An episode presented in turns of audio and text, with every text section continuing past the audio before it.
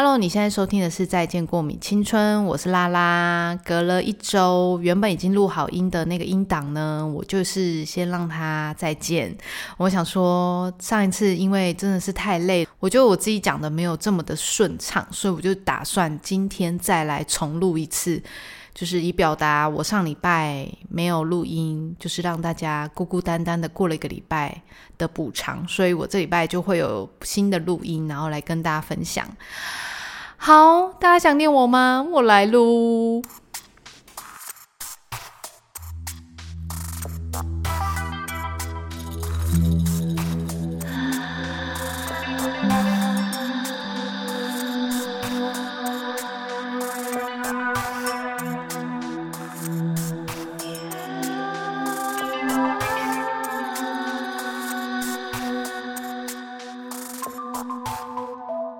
Hello，大家，我是拉拉。你现在收听的是《再见过米青春》，来讲一下这礼拜的一件大事。你看，就隔了这么久，我隔了一周。我其实上礼拜呢就已经要先跟大家，就是马上分享我生命中的其中一个大事。你们一定心心念念已经有帮我想好考驾照的事了吧？准备好了吗？我跟你讲，大家双手借我。我考上驾照喽！需要鼓掌的吧？现在全部起立鼓掌！如果你现在是在工作室的人，小小的就好了。我跟你讲，我那天其实考完的时候，我心情就是想要马上剖现实动态，然后跟大家讲说我考到驾照啦。可是我真的就是对我想说。因为我当初也是在我的 podcast 上面许愿的嘛，然后我想说大家可能也是帮我起心动念了，记就是帮我许了一下愿，所以为了这个愿望的第一手消息，公平起见呢，我还是想说我在这个频道第一手公布，公布给大家，本人苏拉拉在三十六岁的这一年，终于考到汽车。汽车驾照喽，然后路上的朋友们请小心。如果你现在就是看到一台车，然后它是那个就是时速只有四十左右的话呢，先靠边。那个人就是我。好啦，先跟大家分享一下，就是我上上周去考试的一个心路历程啊，不是不是，我应该要先讲的是。这礼拜的小事，然后再来跟大家分享为什么这个礼拜的题目叫做“人生很难的事情”，就是因为我觉得考驾照这件事情对我来说也是某一种很奇特的经验。那我先讲一下这礼拜小事好了吧，反正就在这个月初左右。因为我就我一直都是租屋客，但我住在我现在的这一个家，其实已经今年迈入第七年了吧，所以真的也是住蛮久的。所以我楼上其实已经换了换过非常多房客。那因为我住的这一区就是学区，所以大部分呃会居住的的人都是大学生，然后偶尔会有一些小家庭之类。因为他在五楼，所以基本上不会有什么嗯，就是通常都是大学生居多啦，因为这个区域的关系。这一个租客的上一个租客其实是一个小家庭，那这小家庭他后来就有生了一个小孩嘛，所以就是其实到后期的时候我也是蛮崩溃，因为他们就是很容易会有一些玩具掉下来啊，不然就是学步车在那里撸来撸去啊的那些声音，我其实每天早上也是会就是觉得很不爽，都就就呃一直忍一直忍。但是后来还是想说，算了算了，就是人家就是早起的时间，那我也就是只能忍耐，因为这本来就是一个公定时间，你也不好意思叫人家晚一点起来，毕竟我不是水塘，所以我也不好意思，哎，先消毒，我没有针对个人的意思，我只是刚好有这件事情可以跟大家分享。好，所以呢，就是先跟大家说的是，我们这就是在这一个月开始呢，我们楼上的邻居就换人了。然后想说，哦，我终于不用忍受那个婴儿车或者是一些小玩具或者一些小石头这样 kicking 开开的声音了。终于大学生应该就会比较有礼貌了吧？我觉得应该是大学生，因为听起来声音很年轻。好，结果他从装修，我一直想说，啊，不行不行，我要忍装修，因为人家就是搬进来嘛，所以会有一些椅子拖来拖去的声音，或者是。打扫的声音，我觉得搬东西、走路很大声的声音，我觉得都合理，因为毕竟人家就是在搬家，不然你要多小心翼翼。所以我就忍了一个月，把某一个礼拜五吧，我跟你讲，真的不夸张，就像氏族那个时候，你们在看，大家在看氏族那种疯狂，就是大家可能有迁赌的那个疯狂程度，就是。在楼上给我大喊大叫到不行，然后还喝醉，然后就是踏地板，然后超级大声。我就想说，天呐，我就是已经忍哦，忍忍忍忍到十点，我就真的是受不了，因为真的太大声了。因为我们这边这一区其实很安静，所以其实只要晚上就是有嬉闹的声音，其实都会非常的大声。因为我们这附近其实也是都住一些老人家啦，老人家跟租客。比较多一点点，但大学生其实也不会太吵到哪里，因为这边隔音真的没有到非常的好，所以就是晚上的时候通常都蛮安静的，所以你只要邻居讲话，其实都还蛮明显可以听得到。但是楼上偏偏就是很肆无忌惮的大声讲话到不行，然后甚至我都想说，奇怪，都没有人邻居就是受不了的吗？可能因为我在我他的正下方，所以真的是觉得太吵了。所以于是呢，十点的时候原本想说好，那我要上去就是敲门跟他们理论。但后来就想说，因为我听到他们就是说你喝醉了吧？那我又想那种人很多，我又怕我一个人就是很 很容易会被欺负，或者虽然我应该不会被欺负，但是就是觉得有点可怕，我没有办法掌握楼上的人。于是呢，就打电话报警了。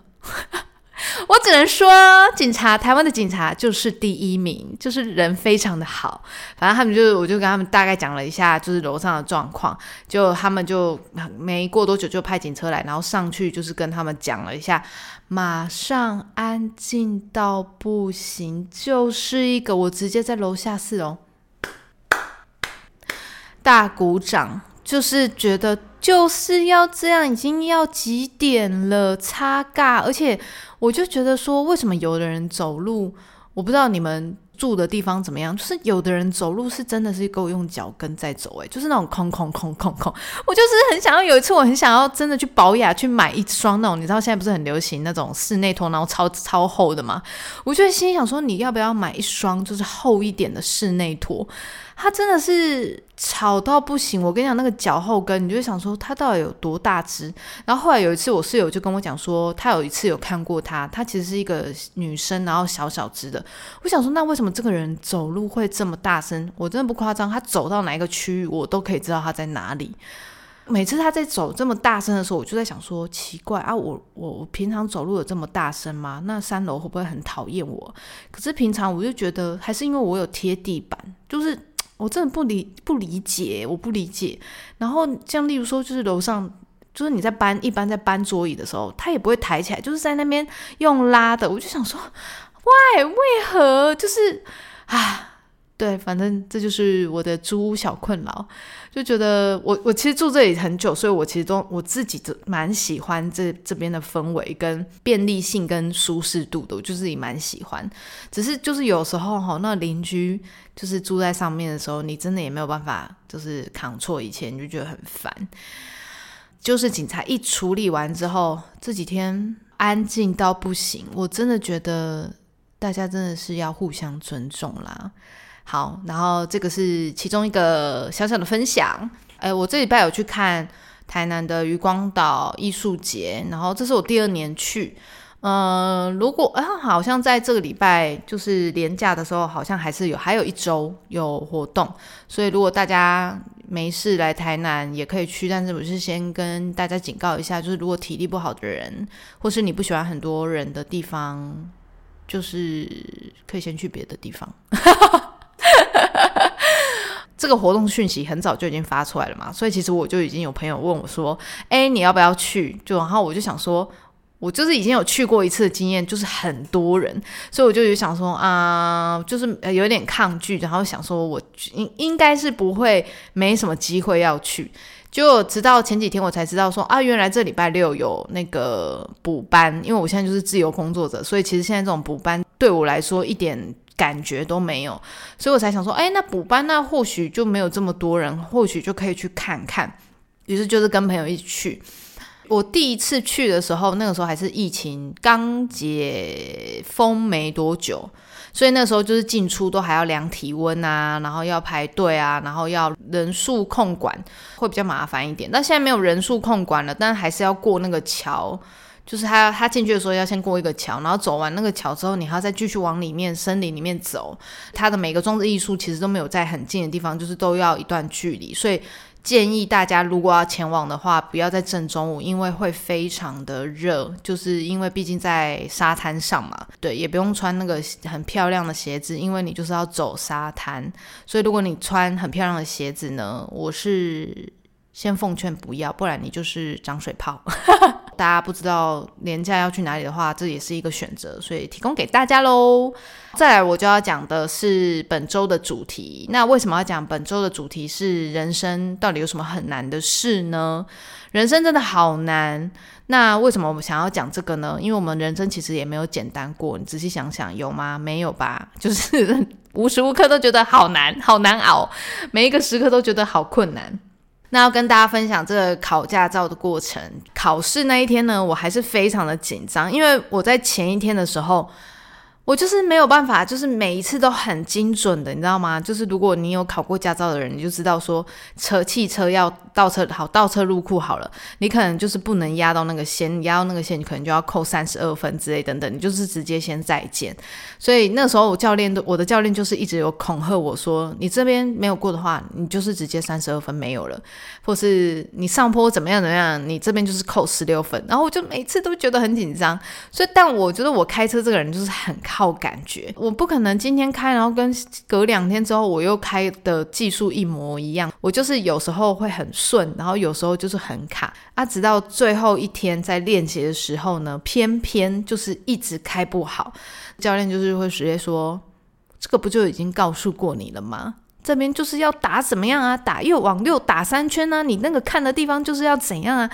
然后我就是越讲我就是越紧张，因为我我就很怕犯错嘛，所以我就是越讲我就是越紧张。所以直到前一天，我还是就是一直很紧张的状态，然后在那边一直写疯狂的写题目。真正考试的时候，我觉得我已经很久没有这么紧张的原因，是因为。记忆上一次考试大概已经是研究所考试的时候，这种经验其实有点特别，因为你不永远都不知道什么时候你还会一直遇到。你以为你人生已经不会有这种关于大考的事情了，所以对，当然我就是考了九十二点五分，就是还不错，还不错。所以在考试这个部分就还 OK。好，一考完我就是快步走出去，因为我要马上考数科嘛，所以我就很害怕说。我就是考不，反正那一天就是考试的人也很多，但是基本上就是顺利通过，我就觉得非常的开心。考完的时候我就觉得心情很好嘛，然后很想跟大家分享这样。那我那天就想到这个题目，就是关于人生很难的事情的原因，是因为。我觉得考试这件事情，当然对每一个阶段的人来说，可能你看，像我们从小，我们可能就是在月考、期中考、期末考就觉得很可怕，会考、学测你就觉得很可怕。可是都就是到了某一个阶段，你又会总觉得某一种考试就是永远都是很可怕。那人生这么多难的事情，到底真正困难的是什么呢？就例如说，有的人可能会觉得是考试，然后像我之前。在读研究所的时候，我觉得最难的事就是当研究生去要跟教授 meeting 的时候，我们的 meeting 就是论文写到一个阶段，然后要给他看，然后你们要再来讨论说这样的内容跟是不是继续要写下去，还是。不合适，你可能要删掉再重做之类等等的。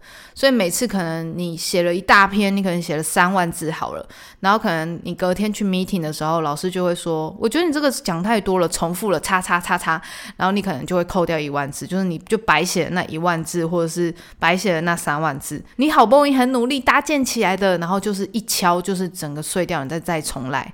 我觉得当研究生最可怕的就是在跟教授 meeting 的前一晚，还有正走在去研究。就是的路上，你就会觉得每一步都是辛苦的，然后每次要打开那个研究室的门的时候，你就会觉得，哦哦，我真的是就是很可怕，你就觉得非常的可怕。我在写我这一集的稿子的时候，我就在想，我觉得最难的事情是什么？其实最难的事情对我来说，可能是跟家人说出我爱你的这一件事情。虽然很跳痛，可能我们前面都在讲说，哦，考试啊，或者是。甄选啊这一类的都很可怕，可是对我自己来说，做足功课，基本上你只要用一种比较放松的心情解除你的紧张，基本上都没有什么好不过，因为它终将就是会来，你也阻挡不了，因为这个时间它就是会到。但是有没有讲出我爱你这件事情是没有人可以规定你的，他也你也可以讲，也可以不讲，但是讲了对于你们的关系会有一个非常大的改变，但是不讲了，他有可能也会让你后悔一辈子。所以我觉得这件事情是人生中。对某些人来说，对我们这种亲密关系没有这么紧密的人，可能会觉得非常的困难。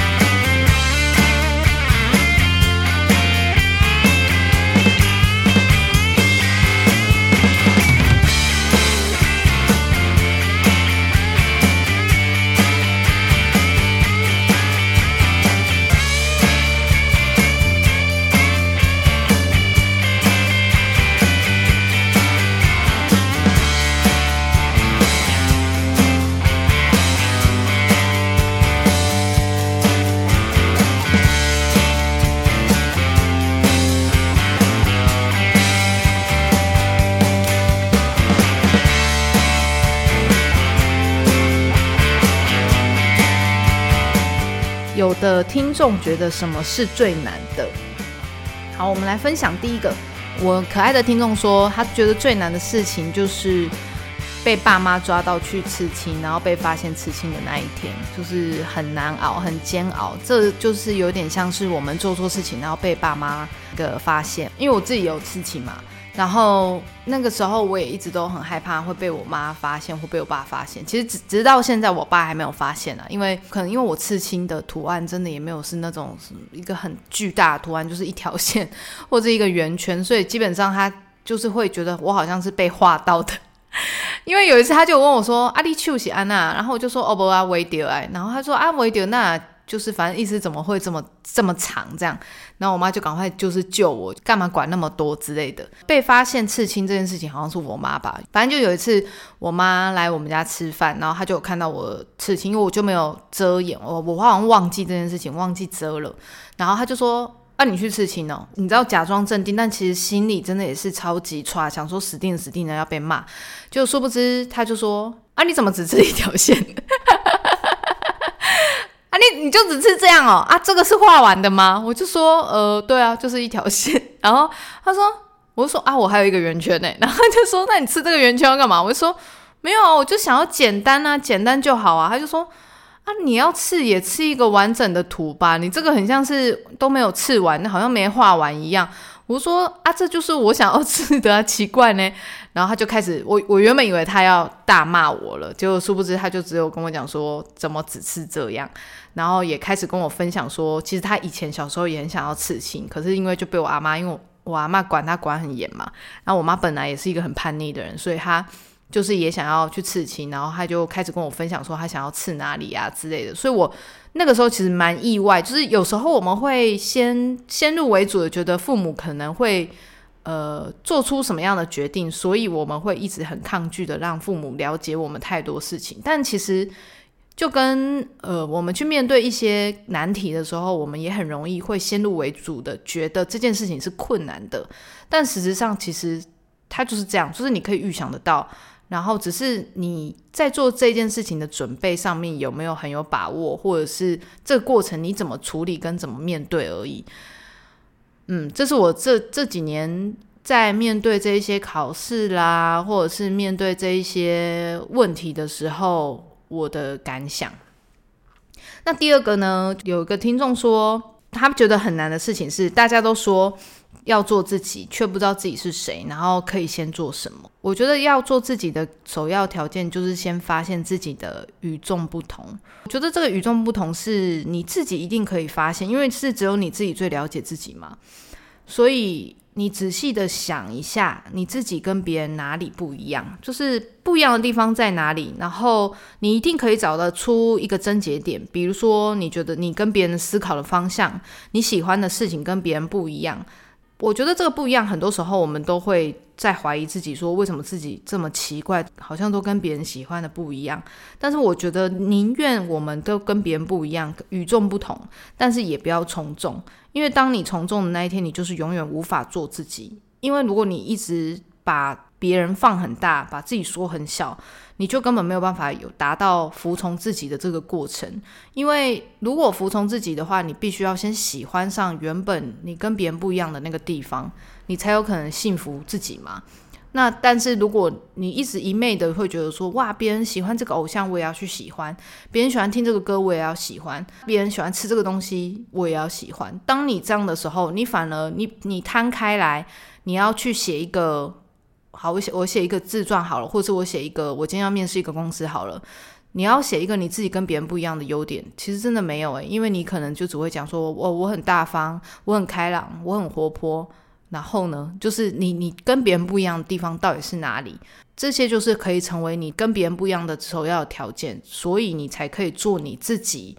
就是最独特的你，这个才是我觉得首要做自己最重要的事情。因为如果连你都不知道你自己是谁，就是如这个听众讲的，很多人都不知道自己是谁嘛。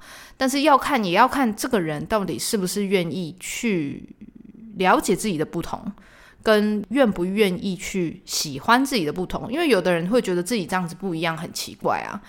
我觉得是很难呐，因为很多人都不喜欢当那一个举手的人。就是很像是用一个举例来讲好了，你在班上，如果你是很愿意举手、一直提问的人，那你是不是就跟人家不一样？你会喜欢这种感觉吗？那这个不一样是好的吗？还是你觉得你的不一样是怎么样呈现？这件事情是比较大部分的人比较不会去做的啦。比较需要一点勇气的。嗯，因为我们毕竟是生活在亚洲，就是群体意识很强烈的一个国家。第三个观众是说，他觉得很难的是梦想跟现实的平衡。我觉得梦想哦，的确是困难的，但其实也没这么难。要先知道你的理想生活是什么，你才能知道你的梦想能不能延续实现。有的人他就是想要呃住好、吃好、穿好，然后不愁吃穿，几岁就可以退休。那当然，如果你要实现这样的目标，我们就很难就是只做自己梦想想做的事情，我们势必会牺牲一些时间跟你的金钱去实现你的梦想。那当然还是只有少部分的人是同时可以完成的啦。只是说，在现实生活里面，我们有很多困难是需要去度过跟克服。到底要怎么样平衡呢？如果你觉得这个梦想它是可以一直支撑你的心理条件，就是它可以是成为你的精神支柱的话，它没有那么一定要像我我自己觉得我在支撑梦想的时候，我可能没有这么的富有。因为像有的人，他要支撑梦，他宁愿去过好的，他想要吃好的，他想要穿好，他可以有一个稳定的生活。但是他的梦想可以被牺牲，他可以是很未来、很未来，可能六十五岁的时候，他退休的时候再去实现，这这也可以啊，这也是一种方法。如果我的梦想它是必须势必要在这个我的这个年纪，在壮年时期必须要完成的，或者是他需要前面的一个累积才有可能实现的，那势必我要被牺牲的事情，它就必须要被平衡。那这个平衡，我觉得困难就是困难在你愿不愿意去牺牲掉。呃，你的时间跟你的金钱，这个金钱不是说要让你穷途潦倒，然后你一定要吃土才能过生活这种，就是势必你绝对不可能会过一个很奢华的生活，然后你同时又拥有梦想，除非你本来就是富二代，或者你家本来就很有钱。但是如果你是愿意牺牲掉这一些呃吃穿不愁的生活、富裕生活，但是你一心一意那些梦想是可以支撑你的，我觉得这件事情还是可以被平衡的。你在追逐梦想的这个同时，你会拥有一个很大的能量，是你要去支撑它，你不能让它消失，所以你要想办法让现实来支撑你的梦想。于是你一定也会去相对的去找可以养活你自己的工作方式，去支撑这个梦想。那很多人往往没办法支撑，像艺术界来讲好了，很多人往往没办法去继续实践跟平衡的原因，就是因为。呃，他们可能觉得，例如说我在实践工，我在工作的时候，我可能觉得好累哦，我真的没有办法两边同时兼顾，那他就放弃了一方，那就是这也是你的选择啊，就是你的选择到底是梦想足以支撑你，这就是我一开始最常讲的，就是如果这个梦想可以强大到，对你一定，你这一生一定要做这件事情，你没你不做你会后悔的话，那那你就去做。以我自己个人啊，只要是。我不用吃饭，在那里担心说怎么办？我我好像泡面要分三天吃，或是我必须要去跟人家借钱了。我觉得这都还是可以继续支撑我的梦想。对，所以我觉得这就是看个人选择。如果你想要享受生活的话，你的理想生活是另外一个样子，那你的梦想势必就会变小。这就是一个大小权衡的问题，就是你要怎么样去。把哪一个东西放大，把哪一个东西缩小，所以你要讲说梦想很难实践吗？真的，我觉得就是看个人意志，跟你到底想走到哪里，你有没有这样的规划，跟你有没有这样的动力。如果有，我觉得这件事情就是一点也不难。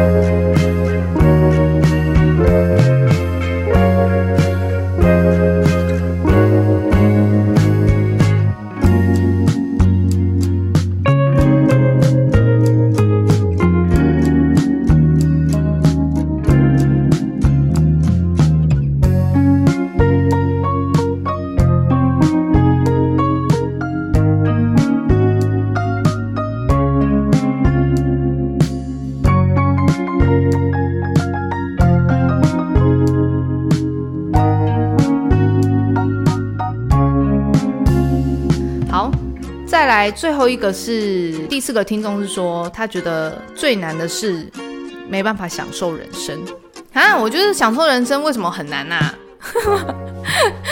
享受人生不会难啊？为什么会难？就是你会觉得该做的都做了，然后该玩的都玩了，然后现在好像没有什么值得期待的事情，那就去找你觉得有趣的啊，你找你没有学过的东西啊，应该这么说吧？我觉得太多时候我们都呃很满满足于现况，所以当我们很满足于在舒适圈里面，或是很满足于当下的时候，我们会很难对事情感到有热情。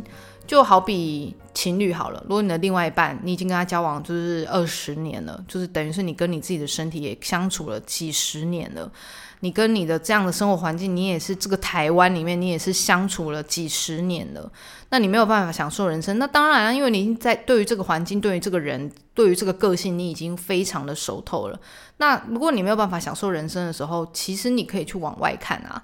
就是，例如说，你有很多你没有学过的事情。假设你本来是学理工的，我可能现在对于艺术非常有兴趣，那我就去摄取艺术的事情。你会发现非常多不一样的事情，其实正在发生，而且不断的在往前。那如果你是本来就学艺术的，你觉得艺术已经嗯到了一个阶段了，像我可能已经觉得我我看表演已经看看到一个阶段，我已经大概有点麻痹了，那我就会想要去做不一样的事情，我可能就会想要去关于经营品牌或者是行销的东西，反正就不同领域的事情会让我产生好奇。如果你真的觉得在台湾里面已经在这个生活圈里面已经没有让你产生兴趣的事情，那你就是向外。我们保持好奇心的状况之下，你就可以享受到你的人生，因为你永远都会有学不完的事情。人真的没有办法把世界的事情给学完，就是你的你活了这一生，真的没有一个绝对学完的事情。就是我们可能从小都学一些国音数理嘛，然后可能学语言，学了什么？你的兴趣到大学，你学了兴趣，你的技能。可是除了你技能以外的事情，你有去学了吗？好，如果你不是进入家庭的人，你还是单身的人，那你除了自己单身生活以外的事情，你有去看了吗？这个世界对于你来说还是很陌生的，它就可以是享受人生的动力。当你没有动力的话，一定是某种状态是你不愿意，你你心里正在抗拒这件事情，你心里正在抗拒要向外。你当然就没有办法享受人生啊！那我们要去拉你，或者你听完这一集，你相同的，你一定也不会想要就是享受人生。那是因为你还没有找到一个真正引起你兴趣的事情。